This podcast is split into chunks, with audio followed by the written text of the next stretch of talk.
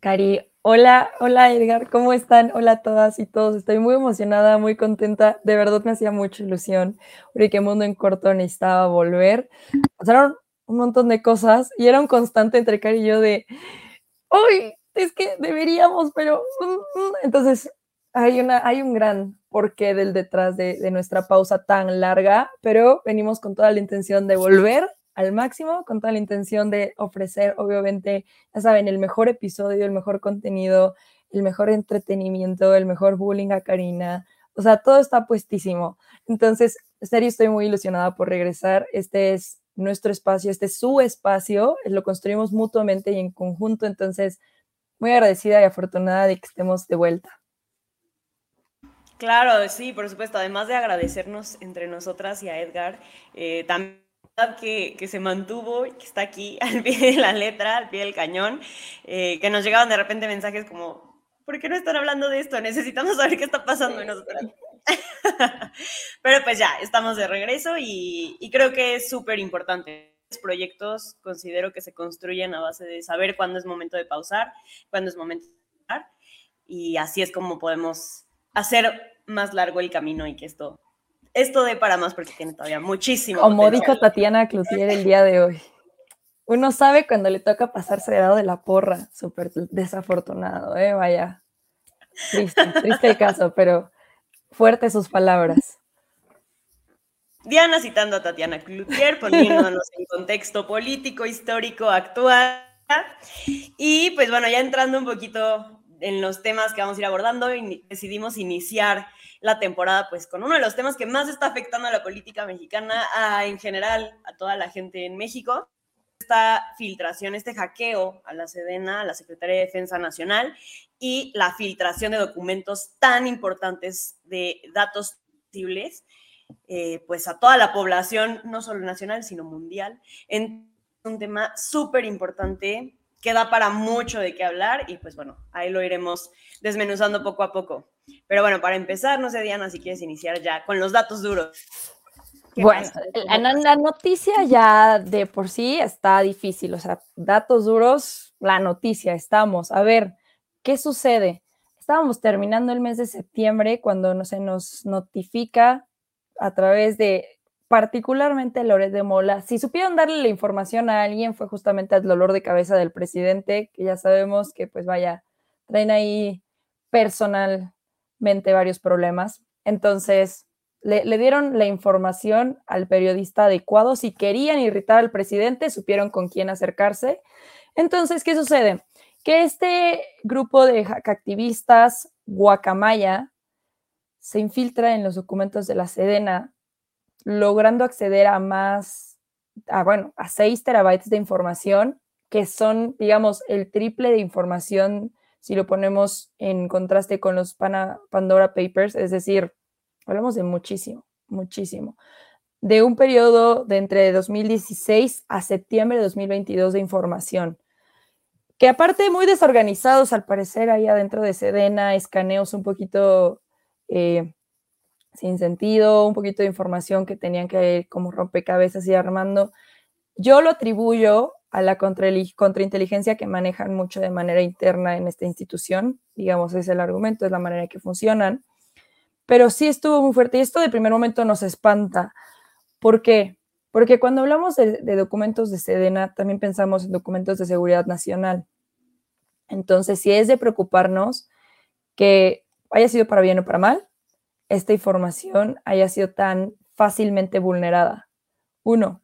Dos, que, a ver, este grupo de hackactivistas no es el primer ataque que realiza o el primer, este, la primera infiltración que realiza, sino que a principios de septiembre, justamente, hicieron algo muy similar con 400 mil correos del Estado Mayor del conjunto de las Fuerzas Armadas de Chile. Y las guacamayas ya se han infiltrado en el ejército de Chile, de El Salvador, de Perú, de Colombia y ahora de México. Es decir, vienen con todo. Y aunque esto sí suene, bueno, ya, nos tiene que preocupar, sí o no, la verdad es que para conocer un poquito de quién estamos hablando, quiénes fueron, tenemos que mencionar que Guacamaya es este grupo de hackactivistas que se identifican, incluso se, sostiene como su premisa, como no somos defensores de la naturaleza, somos la naturaleza.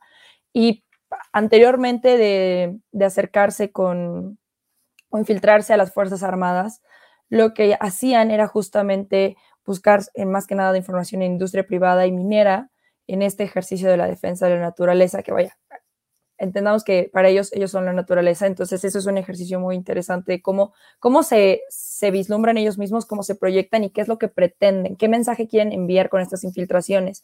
Que ojo, cuando nos enteramos de esta noticia, lo primero fue la salud del presidente, nos mintieron, esto y el otro. Y vaya, si es un poco, lo que menos nos preocupa, creo que cuando tenemos acceso a tanta información y tan delicada es si el presidente se enfermó o no, o si estaba enfermo antes de ir a Chiapas y si tuvieron que, llevarlo en, una ambulancia al Hospital Central Militar.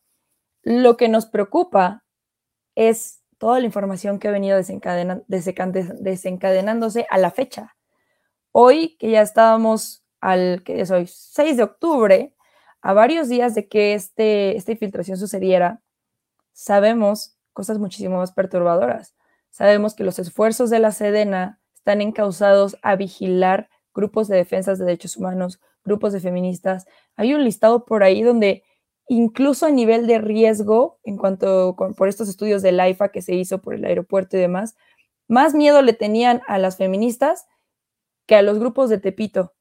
Entonces, cuando ves eso en contraste, dices, híjole, qué rúbrica están utilizando para medir el nivel de riesgo de un colectivo, pero qué preocupante y qué paradójico lo que muchas veces se señala es que, y este grupo de guacamayas dice, a ver, Latinoamérica fue víctima del colonialismo.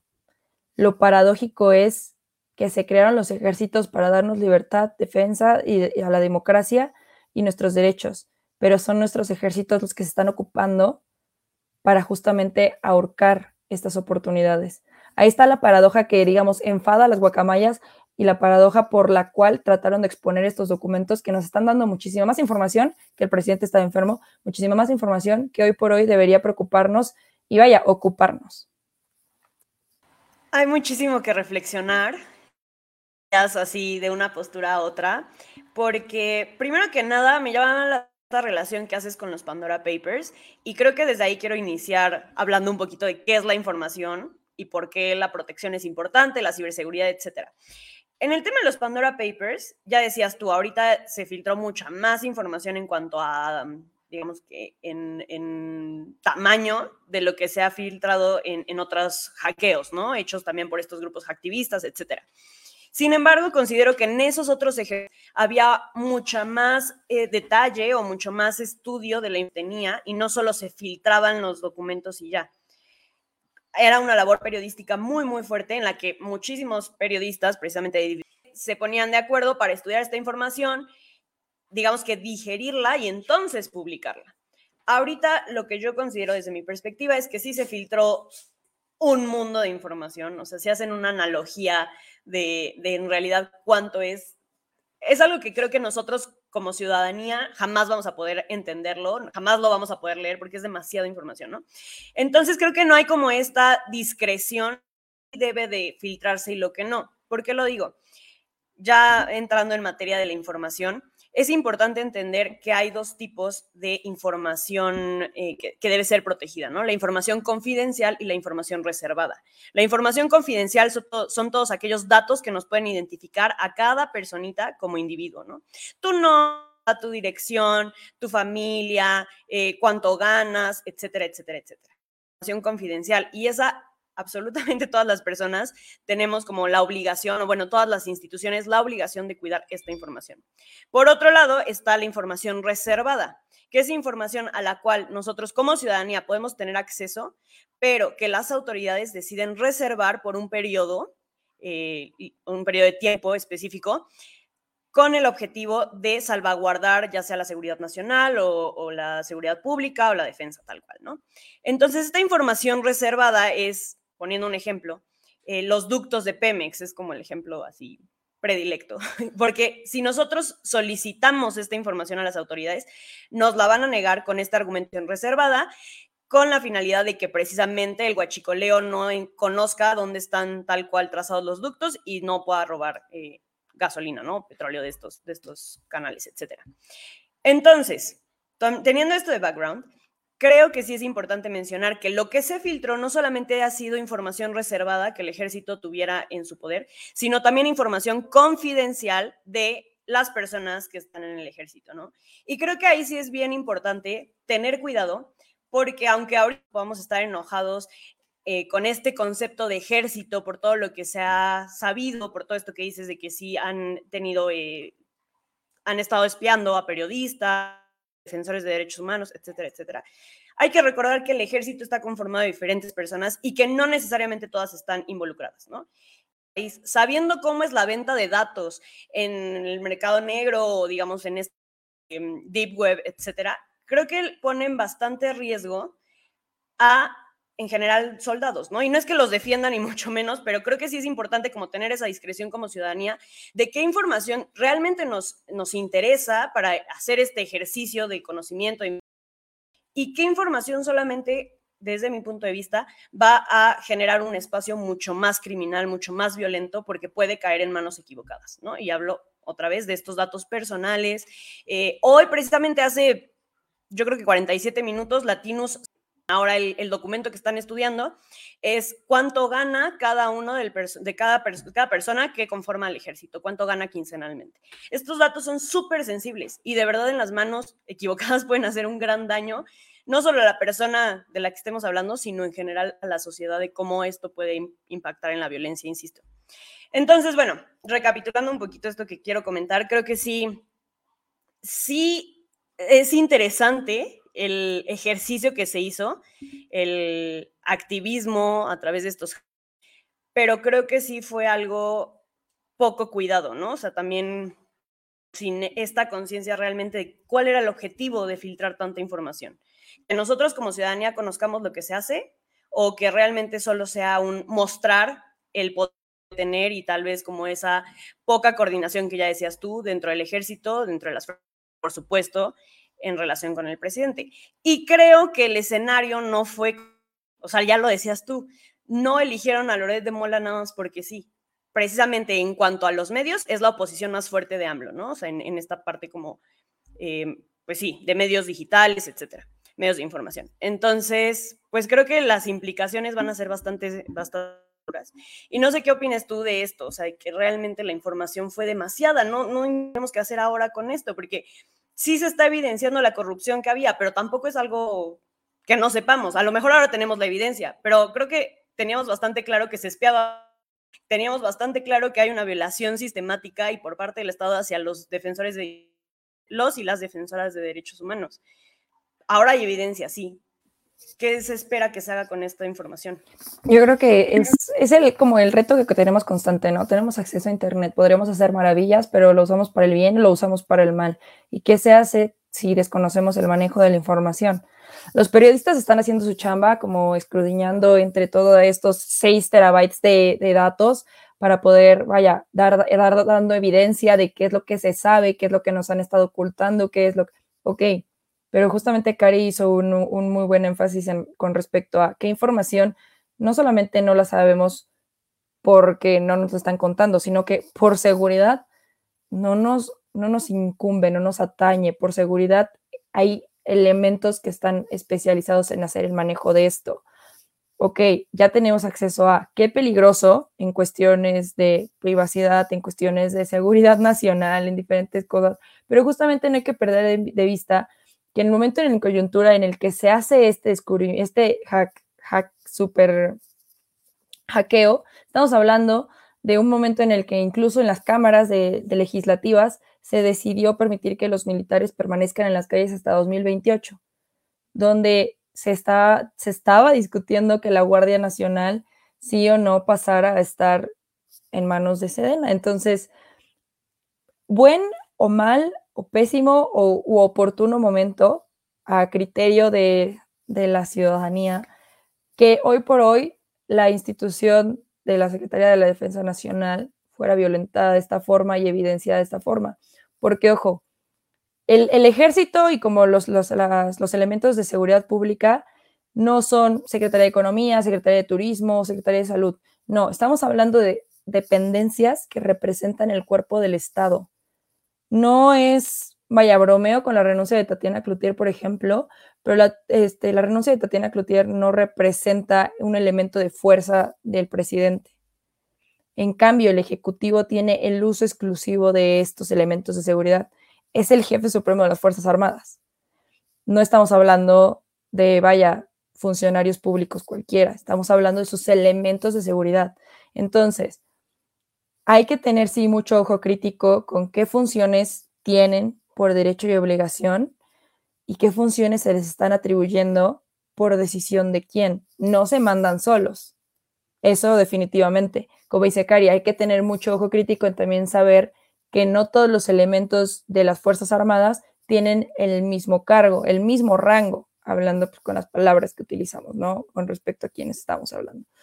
Estamos hablando también de personas que sí son más allá de un uniforme, pero que con el uniforme sí tienen que obedecer. Y estamos también que están en un momento de preguntarnos y cuestionarnos qué efecto están teniendo esas decisiones. A mí definitivamente me preocupa mucho que la atención de los elementos de seguridad se fije en aquellos grupos que están tratando de hacer como un frente a la falta del Estado, a la ausencia del Estado, que el Estado mismo esté investigando a estos grupos que buscan hacer el bien en vez de tomar otras decisiones, vaya, y eso es porque la información a la que tenemos acceso, pero preocupante también es que se filtró el tema del culiacanazo. Eso es muy preocupante, porque vaya, como dice Cari, ya nos la solíamos, ya sabíamos qué es lo que estaba pasando, ya se, ya, sé, ya se sabía que era algo turbio, pero ahorita hay evidencia. Y entonces el problema es que con esa evidencia, ¿qué se va a hacer? ¿Va a, ser, va a haber repercusiones? ¿Va a haber persecución? ¿Va a haber reparación? Estamos en un estado en que la justicia existe, pero para unos pocos. ¿Qué se hace cuando son las mismas instituciones? Sí, estoy un poquito como preocupada al respecto. Creo que no hemos visto, estamos viendo la punta del iceberg de toda esta información. Va a dar para mucho. Y el primer asomo para espantar un poquito los aires al presidente a lo mejor fue, ya sabemos que estabas enfermo, que no a lo mejor estás en tus, en tus mejores años óptimos. Ok, eso al presidente no le hará cosquillas. Tienen que escarbar un poquito más y ya lo tienen fácil. La estabilidad de nuestro estado es, pues pende de un hilo. No solamente como ciudadanos, a lo mejor nosotros nos enojamos y decimos, ay, sí, Sedena, esto, esto, y hacemos ya un meme, ¿no? Si lo sabe Sedena, pues ya dile a tu crush que te gusta, ¿no? Ok, ya hacemos chistes al respecto. Pero para el mundo interno, o sea, para el mundo, a una perspectiva internacional, la vulnerabilidad de nuestra información es un peligro también. Esto de la salud del presidente vuelve a lo mismo, ¿no? O sea, creo que nadie era como, ¿qué? Si se veía como el hombre más sano del mundo entero, o sea, creo que no estuviera enfermo, ¿no? Pero sí, precisamente es una muestra de qué tan lejos se ha llegado eh, pues con esta vulneración ¿no? a, la, seguridad de la información que Sedena tiene en sus manos. Y con eso me gustaría hablar un poquito de la ciberseguridad, qué es la ciberseguridad y por qué es tan importante y cómo es que se está dando en el mundo, porque como dice Diana, o sea, no es solo en México, es ataques eh, de, de ciberseguridad o estos ataques cibernéticos se están haciendo en diferentes países por diferentes grupos activistas, etcétera, y pues que es algo que a quienes son expertos en el tema les preocupa bastante. Por ahí está el doctor Rubén Darío, si lo quieren, etcétera, que menciona que el ciberespacio es el quinto elemento que las naciones buscan. Primero sería como agua, tierra, aire, el espacio exterior y ahora es el ciberespacio. Solo que el ciberespacio está en condiciones súper distintas a los otros cuatro anteriores, ¿no? O sea, es, es inconmensurable, es difícil entender la magnitud del ciberespacio, etcétera. Y en ese sentido es que la ciberseguridad es muy importante. Esta ciberseguridad va de la mano con la y hace relación a todos estos mecanismos, procedimientos, actos, seguros, contraseñas, etcétera, etcétera, etcétera, etcétera, eh, hardware, software, bla, bla, bla, para proteger, eh, digamos que lo que hay dentro del ciberespacio. Y otra posición, lo que puede vulnerar a esta ciberseguridad es dividido en distintos niveles. El primero es explotar las vulnerabilidades que de por en estos espacios eh, cibernéticos, ¿no?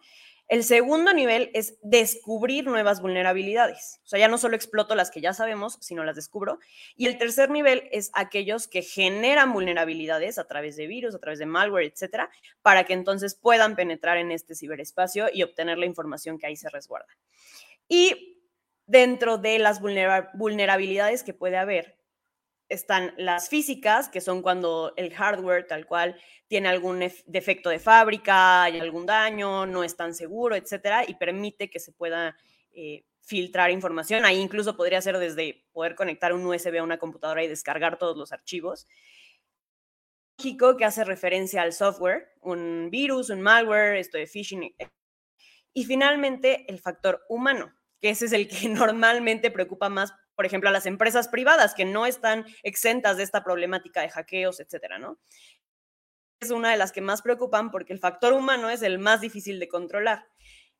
Lo menciono porque creo que también es importante hacer el análisis. Yo no creo, y ya es opinión súper personal, no es posición de mundo en corto, pero súper personal, yo no creo que este hackeo hubiera sido posible si alguien desde adentro no hubiera, no sé si permitido, no sé si, si con dolo o sin dolo, pero que fue algo que también pudieran penetrar dentro de la información que, Sedena tiene. No que únicamente haya sido una ingeniería tal cual que haya permitido eh, pues hackear y, poder tener acceso a toda esta información, ¿no? Y bueno, también quiero mencionar ciberamenaza MAP, y ahí viene en el mundo cuáles son los países que más están eh, sufriendo ciberataques al segundo. O sea, ustedes lo pueden estar viendo cómo va cambiando y cómo se van prendiendo los, los países. Eh, dependiendo de los... El que más está siendo atacado es Rusia, seguido por Brasil, Estados Unidos en tercer lugar, Alemania en cuarto lugar y Japón en quinto. México está en el lugar siete. Para que tengamos una idea de cómo, o sea, estos ataques cibernéticos no es solo el hackeo a la Sedena, sino que es algo que se está viviendo constantemente, sí al gobierno, sí a las autoridades, etcétera, pero también a empresas privadas, a particulares y en general. Entonces, no es algo nuevo. También eso es importante, o sea, el gobierno tendría que estar más a la vanguardia, sabiendo en qué posición estaba México, sabiendo cómo se filtra esta, e, estos ciberataques, etcétera. Yo que no soy una experta, ni mucho menos en computadora, apenas si las puedo aprender, sé este tipo de información, pues obviamente los expertos que trabajan en, estos temas y que son parte del ejército, que son parte de la SEDEN, etcétera, claro que tienen conocimiento de cómo estaban siendo llevados a cabo los ataques, ¿no? Que sí podrían tener los mecanismos para por lo menos minimizar. 6 terabytes no se descargan en un segundo. O sea, 6 terabytes de información es como que, ah, ya me conecté y en 3 segundos tengo acceso a todo. Es un ataque que sí o sí se tuvo que haber previsto. Y vuelvo a mi opinión súper personal de que hubo alguien dentro que permitió de alguna forma que esto sucediera, ¿no? No, hombre, lo que nos dices es muy cierto. Vaya, parece de película, pero este es el mundo real y sucedió y obviamente ubican que, por ejemplo, un Android es hackeable remotamente, pero dicen que un, iPhone no y que necesitas conectarlo y demás. Es ese tipo de cosas que dices, una institución que está tan blindada no pasa de la noche a la mañana y no pasa como con un, ah, le metí un USB a una computadora y ya está. O sea, sí fue definitivamente un, un uso estratégico de información y de conexiones que desconocemos. Y yo creo que vamos a seguir haciéndolo porque, vaya, si, por ejemplo, eh, ahorita son las guacamayas. En otras ocasiones ya hemos tenido ataques de otros colectivos que sabemos que surgen anónimamente. Anónimos es la figura del representante, pero son grupos distintos, están en todos lados. Y son, digamos, existe esta buena causa, ya en algún episodio hablamos de hackactivismo, y a ojo crítico hay que decir como, ok, no hagas cosas buenas que parezcan malas porque no sé si te tengo que dar las gracias no sé si nos pusiste en riesgo como Estado como ciudadanos, o si en serio nos estás alertando de algo que a lo mejor ya imaginábamos y nada más nos estás dando herramientas. Porque muchas de hecho, lo que dice este grupo es, hay que darle esta información a quien pueda hacerlo mejor con ella. Ok, se la otorgas a periodistas que van a informarnos, pero esto no, no delimita que otras personas con, digamos, con otras dobles intenciones también tengan acceso a ella. Entonces, un arma de doble filo preocupante en todos los sentidos. Afortunadamente aquí no somos el presidente, creo que sí hay alguien que tendría que estar más preocupado porque, no por él, no por lo que digan de él, sino porque sistemáticamente han vulnerado el sistema, vaya la redundancia, y esas instituciones. Hay que tomar medidas al respecto, hay que tomar decisiones, hay que demostrar que se está haciendo la chamba, hay que tranquilizarnos a nosotros como ciudadanos al final nosotros ya estábamos enojados, ¿no? Ya estábamos como quejumbrosos, ya sabemos, ya estamos hartos. Ahora tenemos la información. Entonces, yo sigo como muy escéptica de cómo tomar esto, esta noticia, sí creo que me preocupa más de lo que a lo mejor me, me da como un sentimiento de, ah, ya ven, sí, sí era, sí estaba pasando. Me da un poquito más de sentimiento de inseguridad personal incluso, ¿no? Y vaya, a lo mejor en mi computadora yo no tengo pues las perlas de la Virgen, pero, pero esto nos demuestra que, que pues como dice Cari, sucede todo el tiempo y pues a lo mejor tomarás muchas decisiones o no, pero sí hay que tener mucho cuidado con nuestra información. Y hay que, yo creo que sí, yo al menos yo me sí me he mantenido al tanto, incluso si en las mañanas googleas como, como hackeo, Sedena, te van a aparecer todas las noticias. Y literalmente, como dice Cari, hace dos horas, hace 45 minutos Latino sacó algo, hace dos horas la BBC sacó algo. Y van a, va a seguir sucediendo. Es un ejercicio al que nos podemos mantener pendientes. Nos guste o no nos guste lo que esté saliendo, creo que si ya está ahí, los periodistas sabrán la manera de comunicarlo y también creo que o espero que exista el tacto de saber qué información no tiene que estar al ojo público y ojalá que eso ya lo estén manejando internamente. Que se ha tomado en la sociedad en general y ha sido gran responsabilidad de los medios, como si esto fuera un ataque al presidente. Sí, claro que lo, o sea, claro que lo vulnera, por supuesto, y no es la figura principal de este hackeo, de la información la figura principal. Son actuaciones del ejército. Sí pueden ser mandadas algunas por Andrés Manuel, pero algunas más no. Y va a haber información, como dices, que en realidad, aunque creamos que sea bueno, no lo es del todo.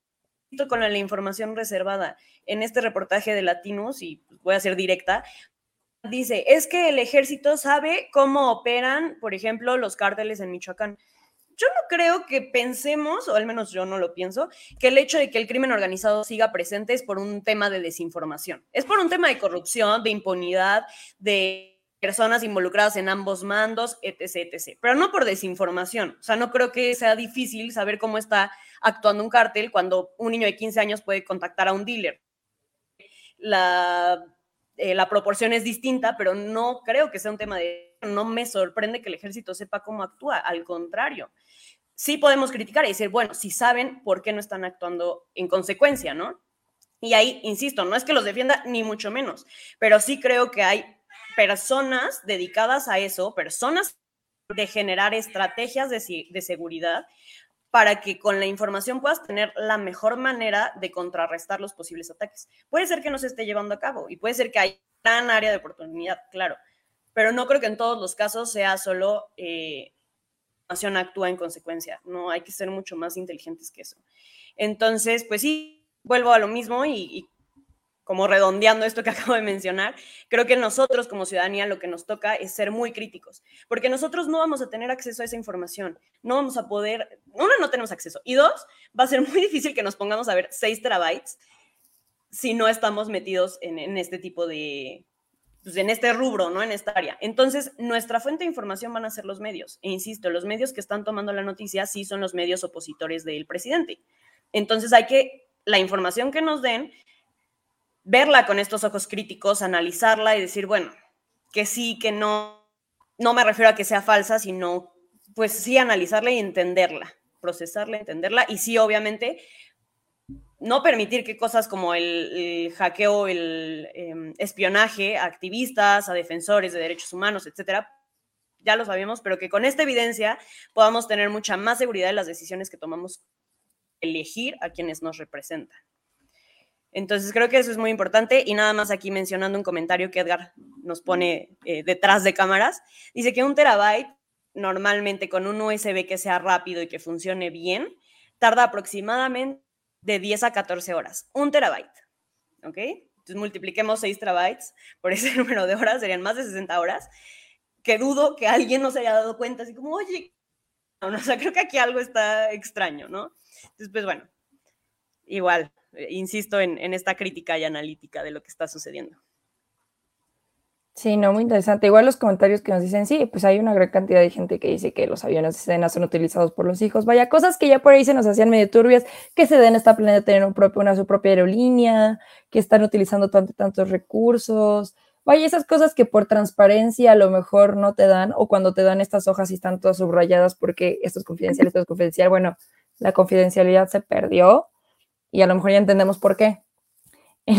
Entonces, sospechoso gracioso, pero no gracioso de jaja, o sea, gracioso de, vaya, sí hay que preocuparnos por cómo está funcionando nuestro sistema, las consecuencias que tiene y los pasos que van a seguir, porque no nos lo podemos tomar a la ligera. Entonces, pues nada, esta es como la invitación abierta, el call to action de sigamos atentos a las noticias, primero que nada, súper críticos, vaya, la información que suelten también hay que, hay que siempre pues, probar que sea verificada, confiable.